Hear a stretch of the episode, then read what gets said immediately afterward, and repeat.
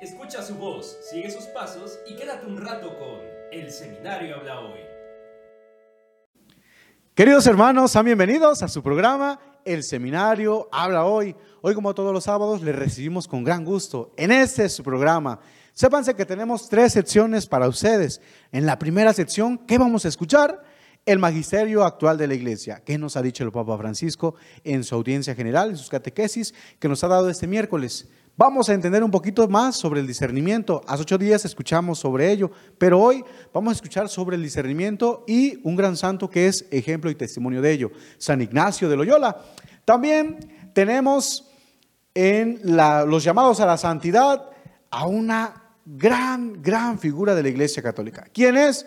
La Virgen María, la Natividad de la Virgen María. Escuchemos, escuchemos, estemos atentos.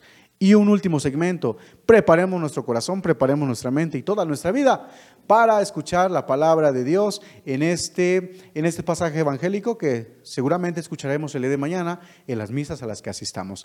No se muevan, estamos empezando, estamos dando inicio con este programa. Antes recordarle que este sábado 17 de septiembre damos inicio con las clases, bueno, la inscripción también a ese curso de formación Católica 2022-2023. Les recordamos que estamos en Facebook, en YouTube, estamos en Spotify, en todas las plataformas. Búsquenos como Seminario Diocesano de la Inmaculada Concepción. Empezamos. Esto es el Seminario Habla Hoy. Sean bienvenidos.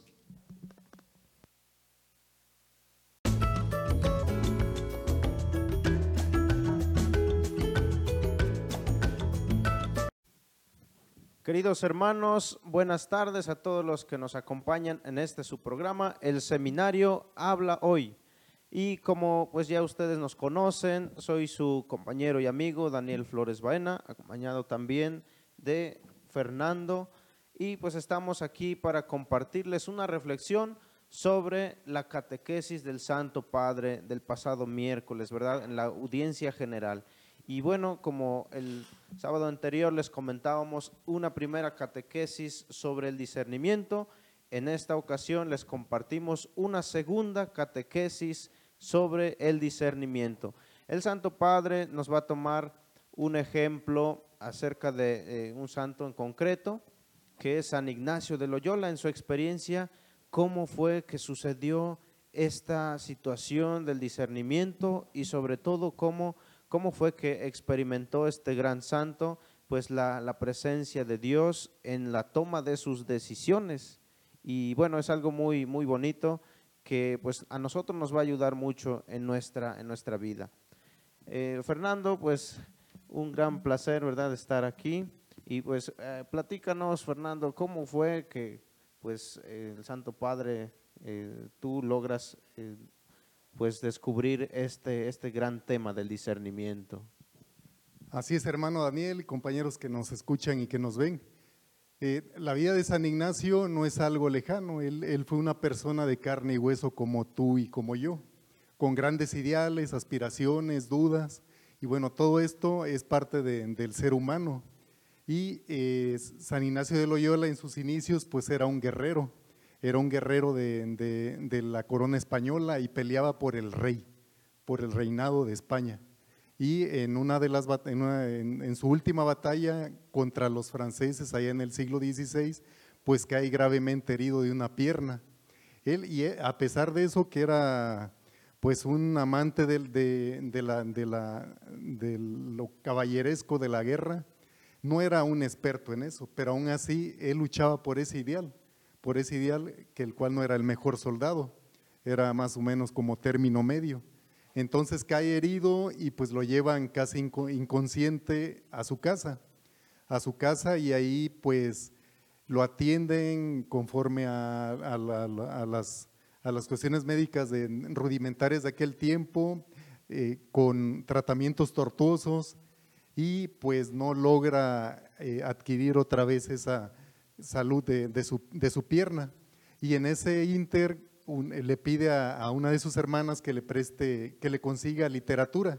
Literatura, pues él esperaba que le iban a pasar acerca de la guerra, no del arte de la guerra, que era lo que él quería. Y lo único que encontró su hermana era vida de santos. Entonces en un principio él dice, no, esto es basura, ¿no? Basura, basura. Y como un niño chiquito, ¿no? Y, que dice, no, yo quiero mi dulce, yo quiero mi dulce, y bueno, no, no, no reflexiona más allá de, de, qué puede, de qué bien puede traer eso. Bueno, vamos a probar y a ver qué consecuencias no trae esa, esa aventura de decidirse en ese discernimiento por la búsqueda de, al fin de cuentas, de la felicidad. Entonces San Ignacio, pues en un principio rechazó esa, e, esa casualidad, entre comillas, que menciona el Papa Francisco, de a través de su hermana, le llegan libros, libros de la vida de santo, le parece el aburrido y lo rechaza. Pero después viene una reflexión. Poco a poco Dios va tocando a través de personas, de acontecimientos, de ya sea lamentables o, este, o, este, o alegres, de, eh, de cómo darle el sentido a nuestra vida, un sentido, un vuelco de 180 grados. Entonces San Ignacio recuerda, bueno, yo cuando peleo eh, me siento así, es un momento de, como de, euforia, pero esa euforia no se mantiene en, un tiempo, pues, este, humanamente que nos haga eh, experimentar una alegría como verdadera o sana o natural, sino quiero más y más y cada vez como que esa alegría se va, se va diluyendo, el tiempo, el tiempo es muy importante aquí en las cosas de, cuando nosotros nos dedicamos a las cosas del mundo y le prestamos toda la atención a ellas, pues ustedes ven que, que obtengo algo y es un instante de gozo, pero se, se desvanece, así como la persona ¿no? que, que dice, no, yo a través de la droga pues adquiero una una, alegría, una euforia, pero cada vez va a necesitar más droga y la euforia, la, euforia, la aparente felicidad va disminuyendo. Y pues así, es, así le pasa a San Ignacio y pues eh, el Santo Padre nos hace ver que pues unos ejemplos para discernir correctamente o de una manera más cristiana es la vida de santos, la vida de santos que nos recomienda mucho el Papa Francisco en esta ocasión. Así es, hermano, pues eh, un punto muy importante que pues le sucede a San Ignacio pues, es que dentro de esa literatura de los santos pues le fascinó la vida de San Francisco de Asís y Santo Domingo de Guzmán y pues es allí donde, donde él descubre o sobre todo hace, hace este parteaguas ¿no? de, de la, la, experiencia que él está viviendo. Por ejemplo, pues él empieza a descubrir que en, en su persona está viendo pues pensamientos y sentimientos y a partir de allí él va, él va a, este, recoger eh, esta gran experiencia y lo va a elaborar en, lo que son las reglas del discernimiento. Entonces, él lo que va a hacer es, eh, un ejemplo de ellos, pues cuando él dice, eh, pensaba en las cosas del mundo, le fascinaban, pero era un sentimiento, una emoción a corto plazo, porque después, pues eso terminaba. Y en cambio, por otra parte, cuando pensaba en las cosas de Dios o pensaba en Dios, eh, en un principio se sentía cierto rechazo, pero al final de cuentas o al final él conseguía una paz más duradera y sobre todo una alegría. Y allí hacía él esta comparación. Entonces el mundo pues eh, lo que le ofrece esos pensamientos del mundo, sí te, te, brindan una alegría, tal vez una paz, entre comillas, pero que no dura, no es duradera. Y las cosas de Dios, ahí experimentaba él que era una paz más duradera y una alegría. Entonces, eh, este punto importante acerca del discernimiento es lo que experimentó San Ignacio de Loyola y lo llevó a escribir y lo llevó a compartir con nosotros. Eh, creo que es algo muy, muy interesante, ¿verdad, eh, Fernando? Y, pues, ¿qué es lo que más a ti te movió? Y, pues también, pues sigue el Papa Francisco hablándonos de esto. Sí, hermanos, pues en el desarrollo de, de, discernimiento de San Ignacio de Loyola, que a través de, esta experiencia, el, después plasma lo que es eh, los, eh, la cuestión espiritual, ¿no? sus ejercicios espirituales que la iglesia hasta ahora pues toma como pauta para los retiros espirituales de, de, los católicos.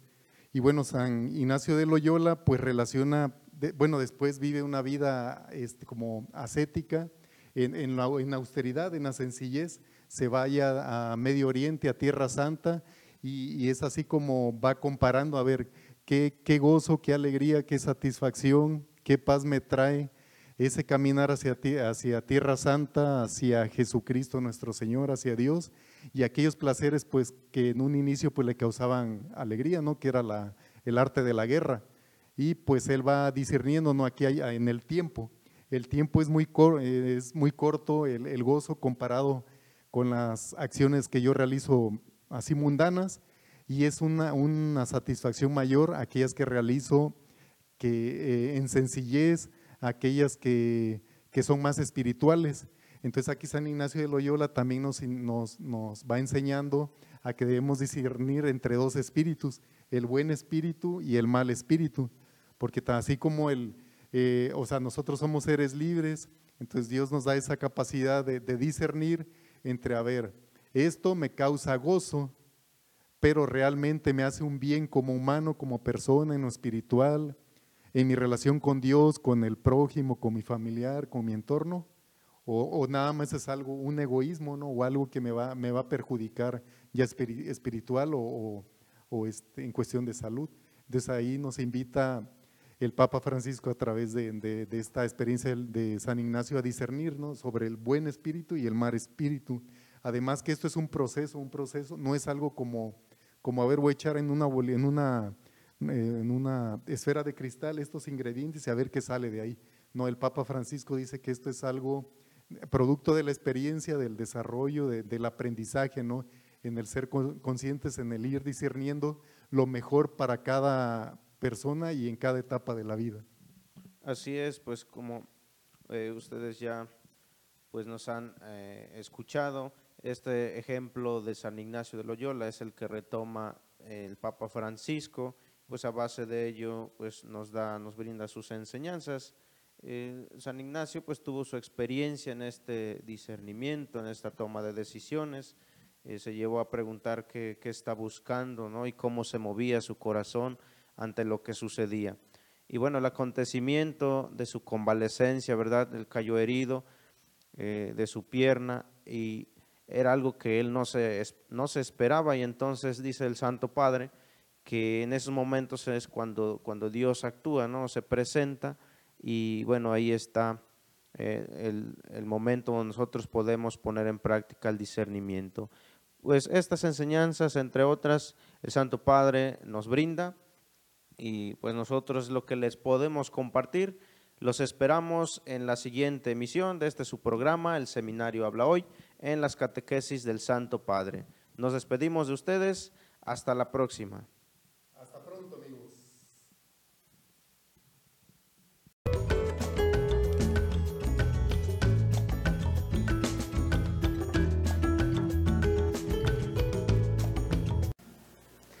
Hola hermanos, buenas tardes. El día de hoy, en esta sección llamados a la santidad, Hablaremos de una de las festividades de nuestra Madre María, siempre Virgen. Hablaremos de su natividad, que como bien lo sabemos, pues festejamos su nacimiento el pasado 8 de septiembre. Dice una antigua tradición que la Virgen, Madre de Dios, nació en Jerusalén.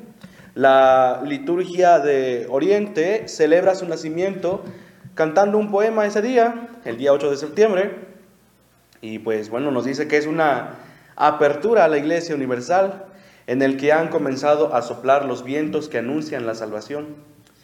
Por eso, hermanos, pues nuestra liturgia nos invita a celebrar con alegría el nacimiento de nuestra Madre María, pues dice que de ella nació el sol de justicia, Cristo, nuestro Salvador y Señor. Bien, pues uno de los versos que canta la liturgia oriental dice, hoy nace una estrella tan divina y celestial, que con ser estrella es tal que el mismo sol nace de ella. Bien, pues el Evangelio no nos dice nada sobre el nacimiento de María, ni siquiera nos da la fecha o el nombre de sus padres, aunque según la tradición se llamaban Joaquín y Ana. Este nacimiento pues es superior a la creación, porque es la condición de la redención. Y sin embargo, pues la iglesia celebra su nacimiento. Bien, pues nace María, nace una niña santa, no se nota nada raro en ella hasta que crece y comienza a hablar sus, sus expresiones, sus sentimientos, a manifestar poco a poco su, su vida interior. A través de sus palabras se conoce pues el espíritu que la anima. Sus padres se dan cuenta de que es una niña, una criatura excepcional. Sus compañeras también se dan cuenta que pues se sienten atraídas por el candor de la niñez y a la vez pues también sienten en ella un recelo, un respeto reverencial. Bien, pues sus padres no sabían si alegrarse o entristecerse. Para conocer lo, sobrenatural pues hace falta tiempo y distancia es lo que le hacía falta a San Joaquín y a Santa Ana. Pues, como sabemos, los niños hacen lo que ven hacer a los mayores. Y sin embargo, pues esta niña santa, la Virgen María, no imita los defectos de los mayores y obra según sus propias convicciones. Cuando en el Evangelio se nos narra el nacimiento de San Juan Bautista, la gente se preguntaba, ¿qué va a ser de este niño? Es lo que nos dice, hermanos, en el Evangelio, en el Evangelio de Lucas, capítulo 1, versículo 79. Y pues seguramente que de María se preguntarían lo mismo. Ella comprende que aunque quisiera hablar de lo mucho que lleva dentro, pues debe callar. Y tiene que vivir en completa soledad, de la que es un reflejo. El aislamiento pues de, su propio hijo, el niño que crece entre, entre tanta gente mayor Prácticamente es lo mismo que va haciendo pues nuestra Madre, la Virgen María. Bien, pues María llena de gracia vivía como una perfectísima hija de Dios entre hombres que habían perdido la filiación divina, que habían pecado y sentían la tentación y sus inclinaciones al pecado. El hombre conoce la diferencia entre lo que es bueno y lo que es malo. Y cuando obra el mal, pues escucha la voz de la conciencia. Este es el conocimiento que pues de que el mal no procede de Dios, sino de haberse separado de él. María no conoce el mal, no había pecado nunca, por eso no entendía a la gente y se sentía sola. Experimentaba que pues solo ella era así. Si hubiera vivido en un desierto no hubiera padecido tanto. Y sin embargo pues se dio en Nazaret, en esa aldea pequeña, una aldea humilde. Y bien, pues también como los niños viven su mundo, pues aparte de los mayores, así tiene que vivir María con la gente. Y muchas veces nos podemos llegar a preguntar de que si una mujer así como María nos pudiera llegar a comprender, de que si realmente pudiera ser nuestra madre.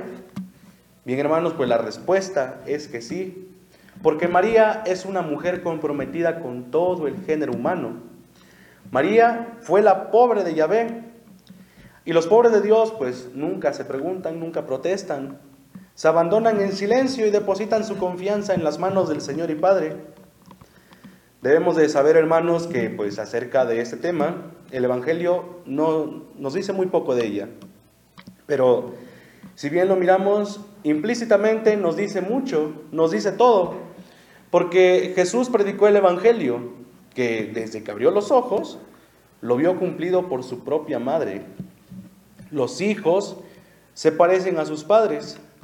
Jesús era un puro retrato de María, no solo pues en lo físico, eh, no solo en lo biológico, sino que también en lo espiritual.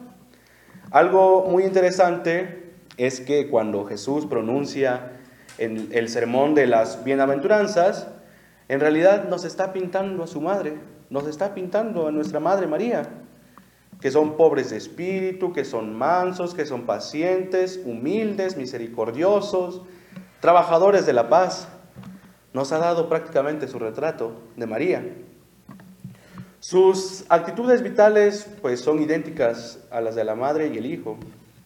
En el momento en que María le dan a conocer que será madre de Jesús, le dice al ángel, hágase en mí también Jesús, en el momento de comenzar su hora, le dice lo mismo a su Padre, hágase.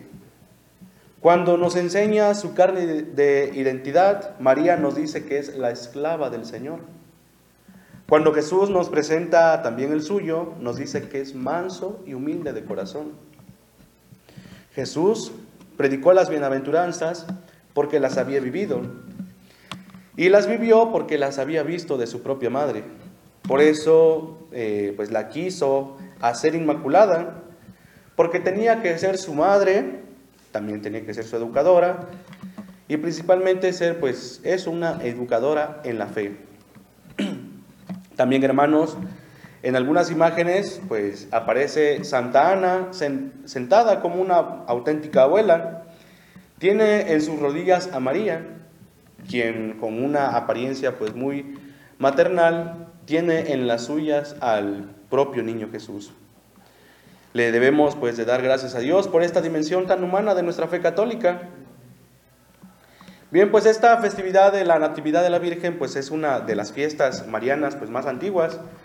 Se cree que su origen está ligado a la fiesta de la dedicación en el siglo IV en una basílica mariana de Jerusalén, donde sobre esas ruinas pues fue construida en el siglo XII la actual iglesia de Santa Ana. La tradición dice que en ese lugar estuvo la casa de los padres de María, San Joaquín y Santa Ana, pues donde nació nuestra Madre María. Pues esta fiesta comenzó a celebrarse en Roma en el siglo VIII con el Papa Sergio I y en la tercera fiesta de la Natividad en el calendario romano que conmemora la Natividad de Jesús, pues están el Hijo de Dios, eh, la de San Juan Bautista, la de la Santísima Virgen, pues son esos tres eh, nacimientos ¿no? que festejamos dentro de nuestra Iglesia Católica.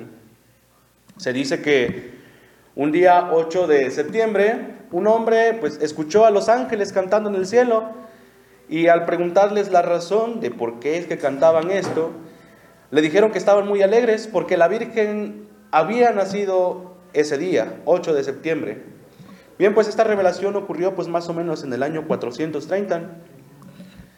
Bien, pues hermanos, esforcémonos por vivir como María, como una niña, adolescente, novia, limpia, madre cariñosa y solícita, trabajadora, paciente en la pobreza, en las persecuciones y humillaciones, en las adversidades, que fue una buena educadora con la palabra, y la vida de su hijo, de sus hijos más bien, que somos todos nosotros. Así pues seremos motivo de consuelo y de gozo para quien nos llamó, quien nos justificó y quien nos glorificó. Bien hermanos, pues es así como hemos llegado al final de esta sección llamados a la santidad. Que pasen excelente tarde, saludos y bendiciones.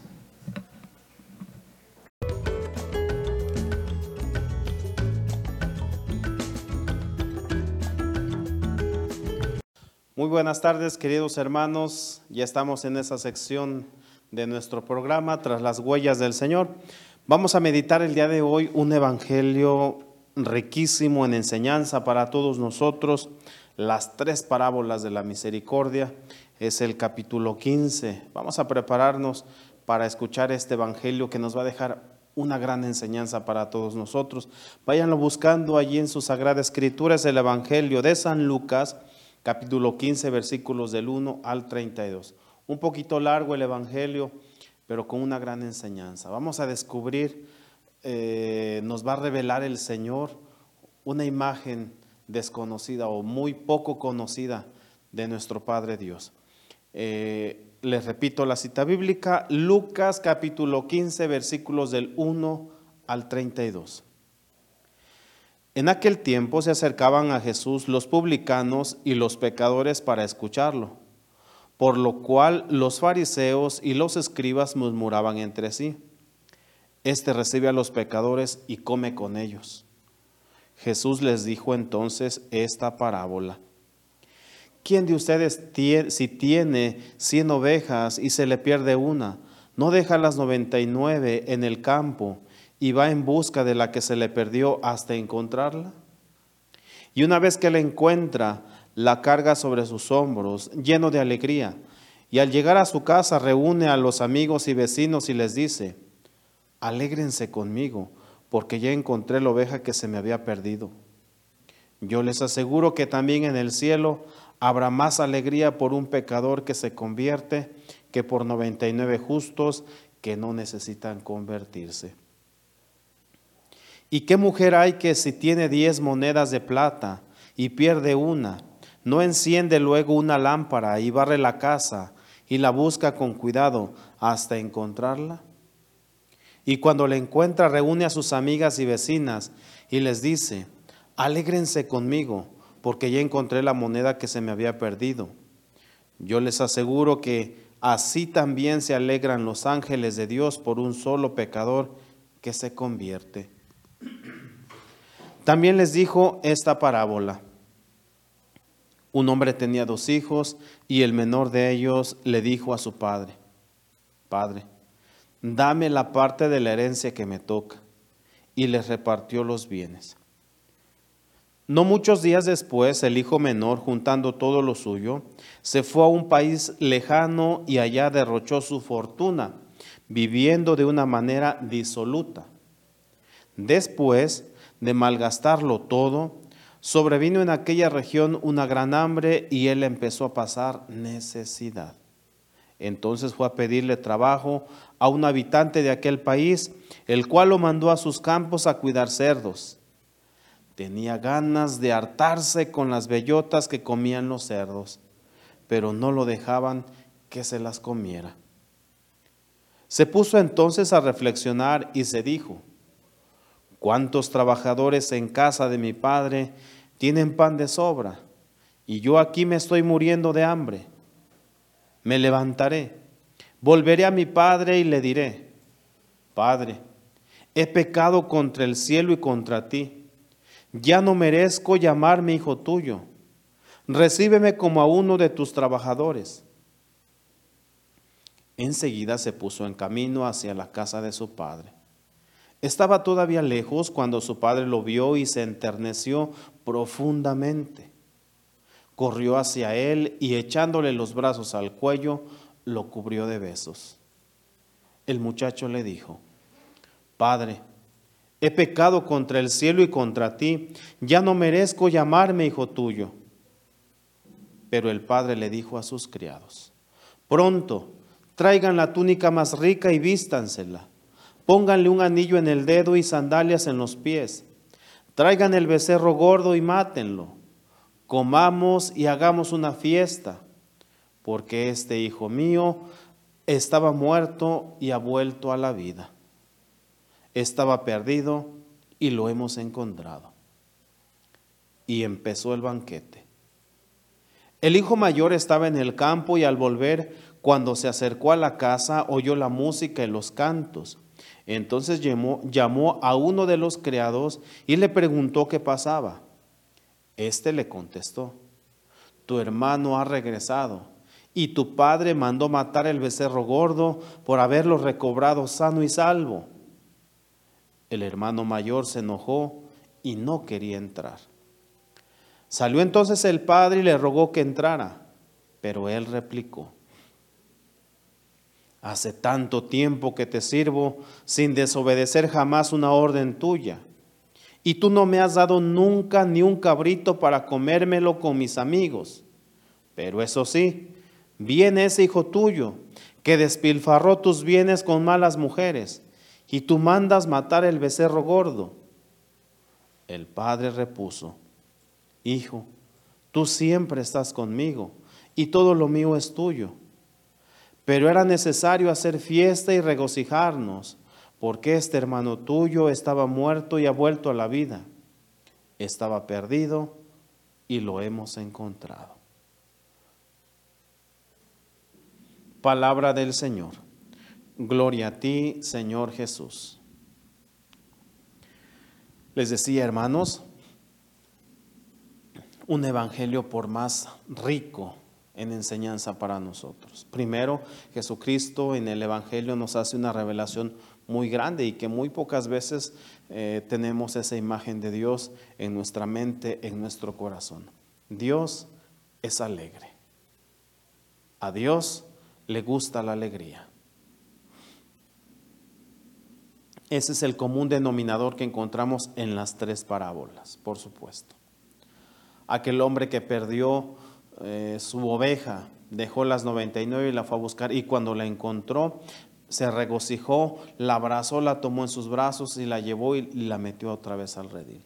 Aquella mujer que perdió una insignificante moneda de plata, la encontró e hizo una fiesta, se alegró, avisó a sus amigas, oye, qué cosas, ¿no? Una simple moneda. Una simple moneda llenó de alegría a esta mujer. Otra. El padre encuentra a su hijo y se alegra. Y sin más ni más manda a hacer una fiesta. Dios es alegre. Dios, el rostro de Dios es alegre. El corazón de Dios es alegre. Fíjense hermanos, ese es por un lado. Por otro lado vamos a ver la imagen del hombre. Tres veces se nos narra la situación. Tres veces una oveja perdida, una moneda perdida, un joven perdido. La condición del ser humano, la condición de todo hombre, de toda mujer, la debilidad, la fragilidad, ¿sí? la poquedad. Esa es la condición, la condición de todo hombre, de toda mujer, por supuesto. Pero fíjense, e, en la última, en la última parábola, la, de, la del, dice por ahí el, el, hijo pródigo, aunque hemos titulado El Padre Misericordioso, es más correcto este título, por supuesto encontramos que ciertamente la misericordia de Dios se hace presente, eh, Dios es el que busca, en otras palabras, es el que busca la oveja perdida, eh, Él es el que busca esa moneda a lo mejor de poco valor para muchos, pero para Dios es valiosísima esta moneda, esta persona, aunque esta persona su dignidad esté por los suelos o así la han señalado, nuestra sociedad la ha calificado así como algo de lo peor, pero para Dios es de un valor incalculable, al grado de hacer una fiesta. Ciertamente, Dios, Dios es el que busca, pero también está la voluntad, al menos esa, esa es la revelación de, de la parábola del Padre Misericordioso del Hijo Pródigo. Ciertamente Dios, el Padre, estaba esperando, estaba con la esperanza puesta a que regresara su Hijo. Pero también el Hijo tomó la decisión regresaré, volveré. El amor de Dios por, por, una parte y por otra parte la voluntad del hombre. La misericordia y lo poco del hombre. Hagamos la experiencia del amor de Dios. Que nuestros errores, que nuestros defectos, que nuestra humanidad eh, pecadora no sea obstáculo para hacer experiencia de encuentro con Dios. Vamos a terminar, hermanos. Nos quedamos cortos ante esta, esta palabra porque hay mucho que decir, hay muchos detalles que se quedan volando, por supuesto, pero los invitamos a que reflexionen sobre la misericordia de Dios, sobre mi condición personal como pecador y la oportunidad que Dios me da. Por supuesto, mi voluntad cuenta mucho.